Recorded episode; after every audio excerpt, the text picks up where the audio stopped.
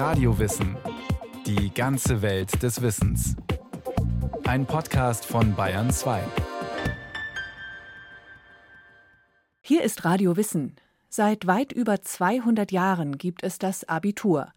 Was haben die ersten Abiturienten gelernt und was ist heute davon geblieben? Hatte Karl Marx im Abitur Stress? Und wann durften eigentlich die ersten Mädchen mitlernen? Ist das Abitur heute überhaupt noch eine Auswahlprüfung oder kann es jeder? Und was sagt das über uns als Gesellschaft? Also für mich ist das tatsächlich jedes Jahr wirklich was Besonderes und ein feierlicher Anlass. Man ist schon aufgeregt davor auch. Abi und dann Freiheit. Das ist ein Tag, den ich nie vergessen werde.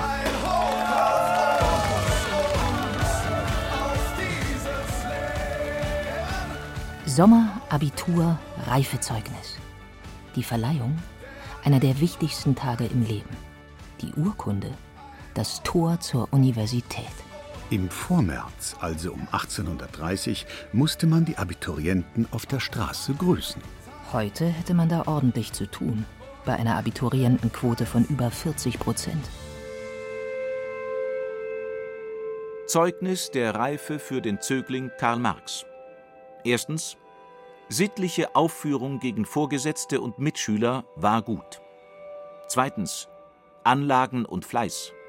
Er hat gute Anlagen und zeigte in den alten Sprachen, im Deutschen und in der Geschichte einen sehr befriedigenden, in der Mathematik befriedigenden Fleiß.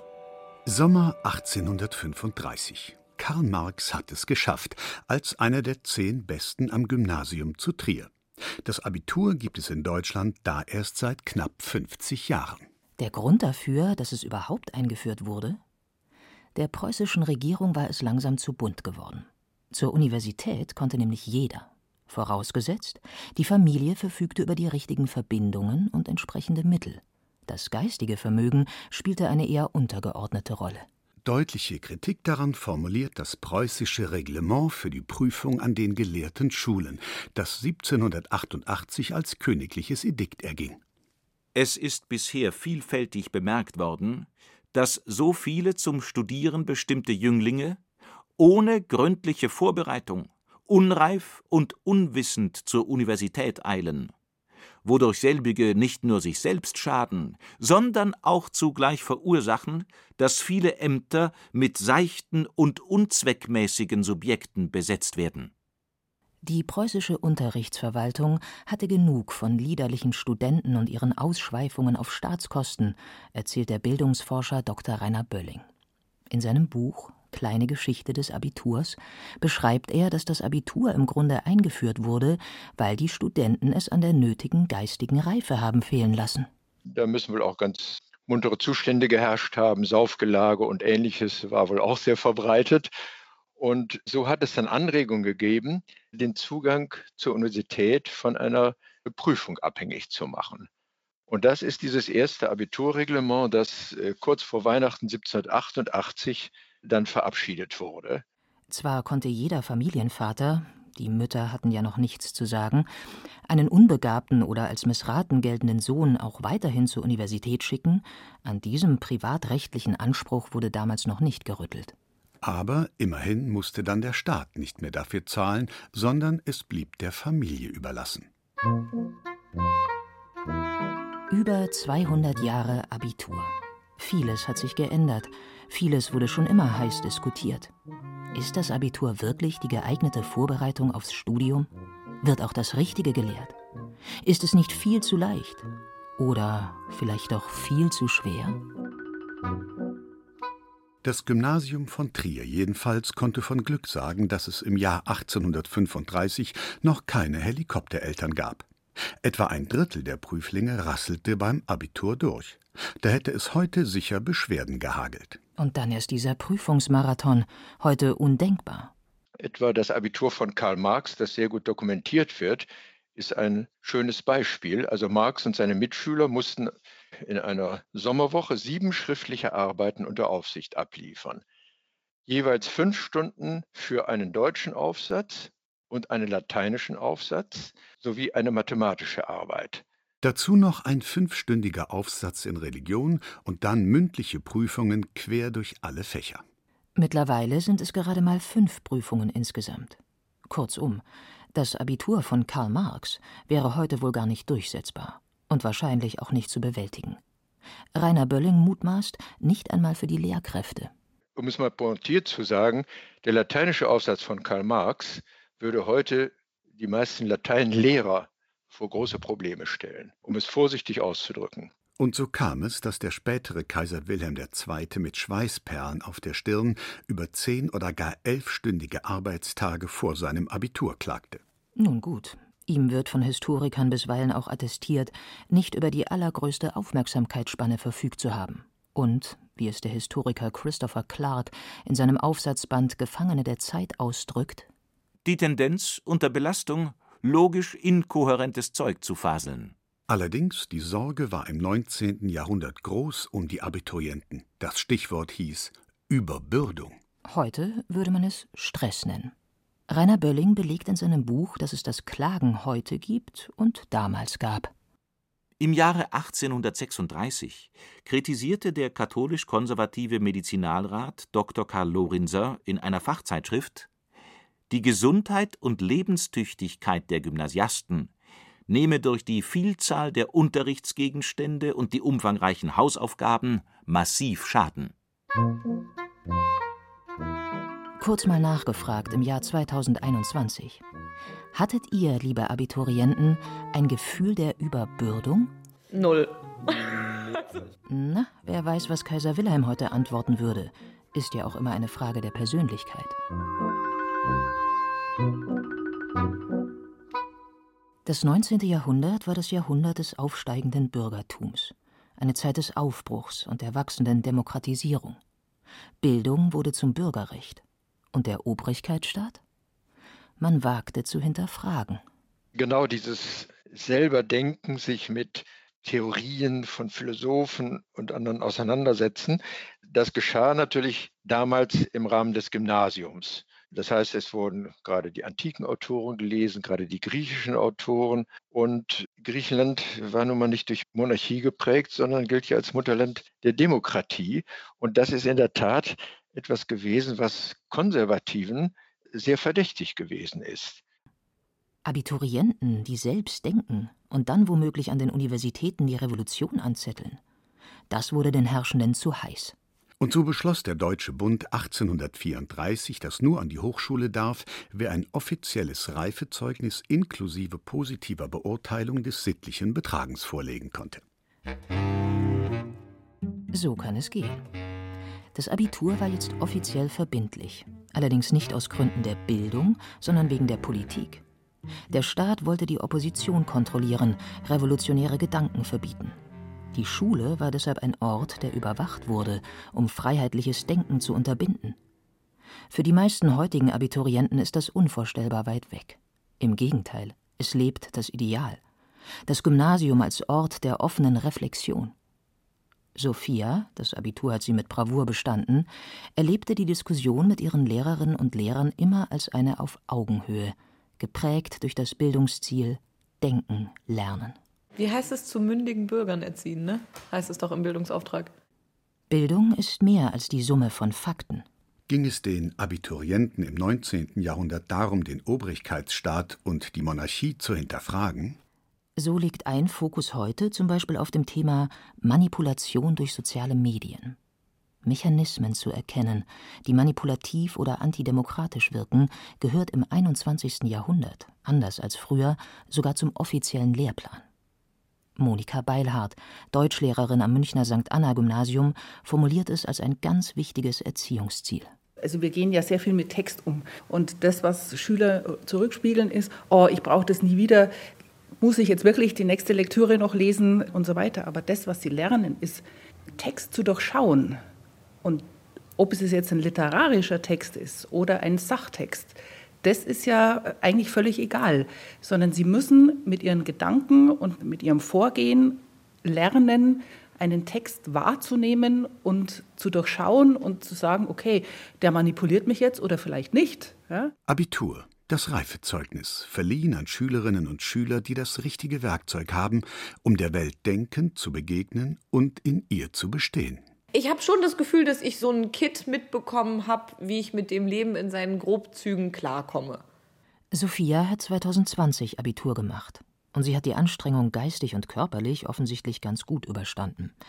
Was man am Ende des 19. Jahrhunderts den Mädchen noch nicht wirklich zugetraut hat. Abitur, das war Männersache.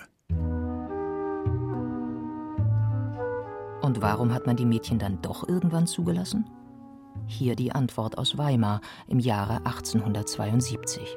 Es gilt, dem Weibe ein der Geistesbildung des Mannes in der Allgemeinheit, der Art und den Interessen ebenbürtige Bildung zu ermöglichen. Damit der deutsche Mann nicht durch die geistige Kurzsichtigkeit und Engherzigkeit seiner Frau an dem häuslichen Herde gelangweilt und in seiner Hingabe an höhere Interessen gelähmt werde. Die Frauen durften also Abitur machen, damit die Männer sich nicht langweilen. Mit dem Einzug der Mädchen in die Gymnasien wechselte das Jahrhundert und es wandelte sich der Geist. Zum ersten Mal gehörten Leibesübungen zur Prüfung. Ein Hauch von Freiheit und Experiment lag in der Luft. Es gab eine Neuordnung des Abiturs in Preußen. Rainer Bölling zitiert aus der Denkschrift des Preußischen Ministeriums für Wissenschaft, Kunst und Volksbildung.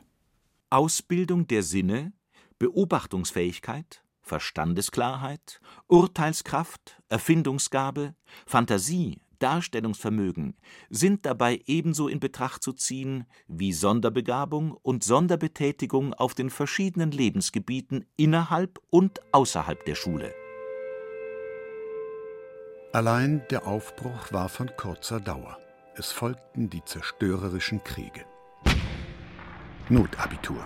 Das gab es im Ersten und im Zweiten Weltkrieg. Ein Auszug aus einem Schüleraufsatz zur Reifeprüfung 1915. Hoffentlich gelingt es unseren braven Truppen standzuhalten, auf dass wir bald in Russland den lange ersehnten Frieden diktieren und unsere Truppen zu neuen glorreichen Taten nach dem Westen schicken können. Zu Beginn des Ersten Weltkriegs war sie groß, die Kriegsbegeisterung unter den Bürgersöhnen. Sie wollten und sollten für das Vaterland kämpfen. Und so wurden sie kurzerhand durchs Abitur geschleust, erzählt Rainer Bölling. Der Dichter Karl Zuckmeier hat das schön beschrieben, wie das Abitur von einer angstbesetzten Prüfung zu einem Fest wurde. Der Lehrer stellte nur die einfachsten Fragen und kein Lehrer hätte es gewagt, einem jungen Mann in Uniform, der bereit war, für das Vaterland zu sterben, nun dieses Abitur vorzuenthalten. Vollkommen ad absurdum geführt wurden die gymnasiale Bildung und das Abitur dann unter der Herrschaft der Nationalsozialisten und während des Zweiten Weltkrieges. Der Einsatz im Krieg ersetzte die schulische Leistung. 1942 wurde die schriftliche Prüfung ausgesetzt, 1944/45 fiel der gesamte Unterricht an vielen Orten aus. Das Land lag in Schutt und Asche, ebenso die Schulen. Und nach dem Krieg? Auch wenn die Alliierten sich die Re-Education, also ein Umerziehungsprogramm vorgenommen hatten, ein richtiges Konzept für das Abitur gab es nicht, und so griff man bald die Strukturen wieder auf, die man aus der Weimarer Republik kannte. Ein Neuanfang mit alten Mitteln. Im Amt war der erste deutsche Bundeskanzler, Dr. Konrad Adenauer, der sich übrigens sein Abitur erschummelt haben soll aber das war lange sein großes Geheimnis. Nachzulesen ist es in dem Buch Kleine Geschichte des Abiturs. Zugetragen haben soll sich Folgendes. Adenauer und seine Oberprima, also die Abschlussklasse, hatten kurz vor dem Abitur einen garstigen, überambitionierten Junglateinlehrer bekommen, weil ihr bisheriger Lehrer Siech zu Hause lag. Sie glauben doch nicht, dass Sie mit solchen Kenntnissen Ostern Ihr Abitur machen wetterte der neue Pauker, und Adenauer und seine Mitschüler bangten um das Bestehen ihrer Prüfung. Was tun? Heimlich wurde eine Delegation entsandt, die den alten, gütigen Lehrer um Hilfe anflehen sollte. Dieser erhörte die Schüler, hatte Erbarmen und rückte die Prüfungstexte heraus. Den Rest kann man sich ausmalen. Aber immerhin war Adenauer so klug, seinen Mitschülern vorzuschlagen, jeder solle eine angemessene Zahl an Fehlern einbauen, damit der Schwindel nicht auffallen möge. Deutschland in den 1950er und 60er Jahren. Katerstimmung. Noch immer unterrichten alte Parteimitglieder an den Schulen, aber auch Aufbruchstimmung. Ende der 50er Jahre ist das Schulgeld fürs Gymnasium Geschichte. Endlich soll Leistung im Vordergrund stehen und nicht die soziale Herkunft über die Schulbildung entscheiden. Das Ziel scheint nahe. Gleiches Recht für alle in der Bildung. Die Zahl der Gymnasiastinnen und Gymnasiasten schießt nach oben, im Osten wie im Westen.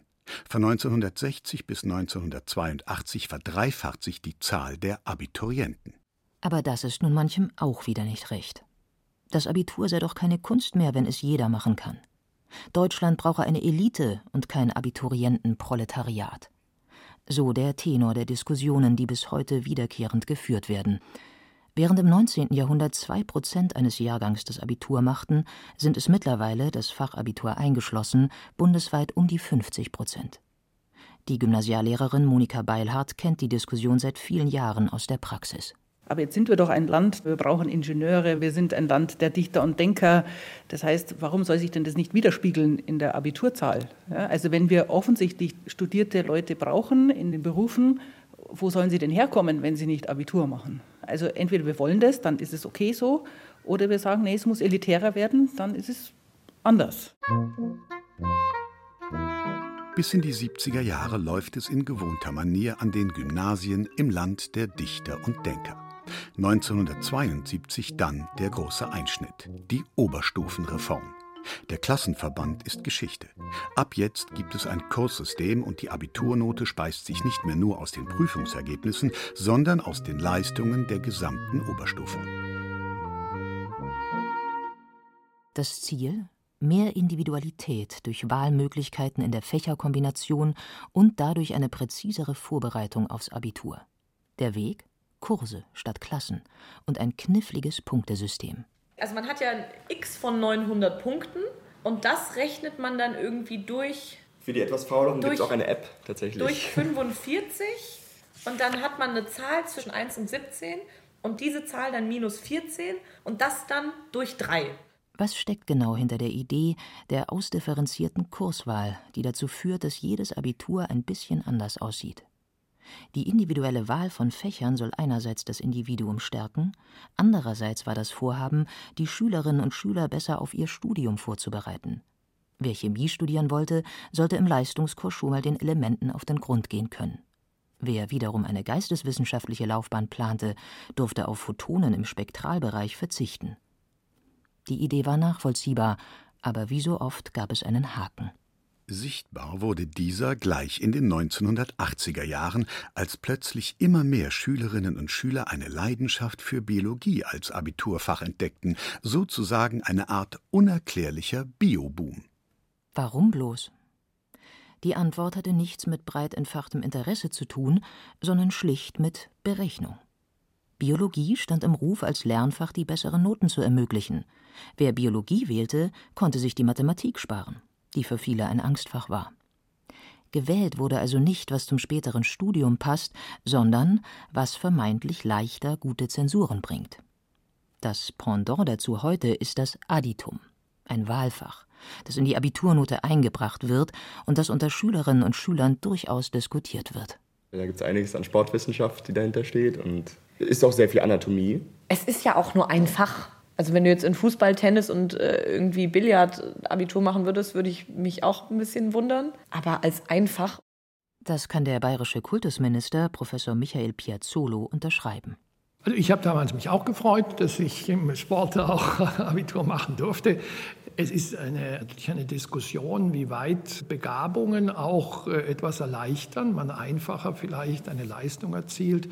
Aber das Argument, das gilt in anderen Fächern auch. Das kann man dann auf die Musik anwenden, auf die Kunst, aber auch auf die Sprachen, wo der eine oder andere einfach begabter ist. Ich weiß aber, dass gerade auch beim Sport äh, nicht immer nur die Leistung zählt, die man praktisch erbringt, sondern auch das Theoretische. Und insofern ist es beim Abitur mit fünf Fächern halt auch der Bereich, wo man einen Schwerpunkt setzen kann. Und deshalb stehe ich auch dazu und dahinter, dass wir auch äh, ein Sportabitur anbieten.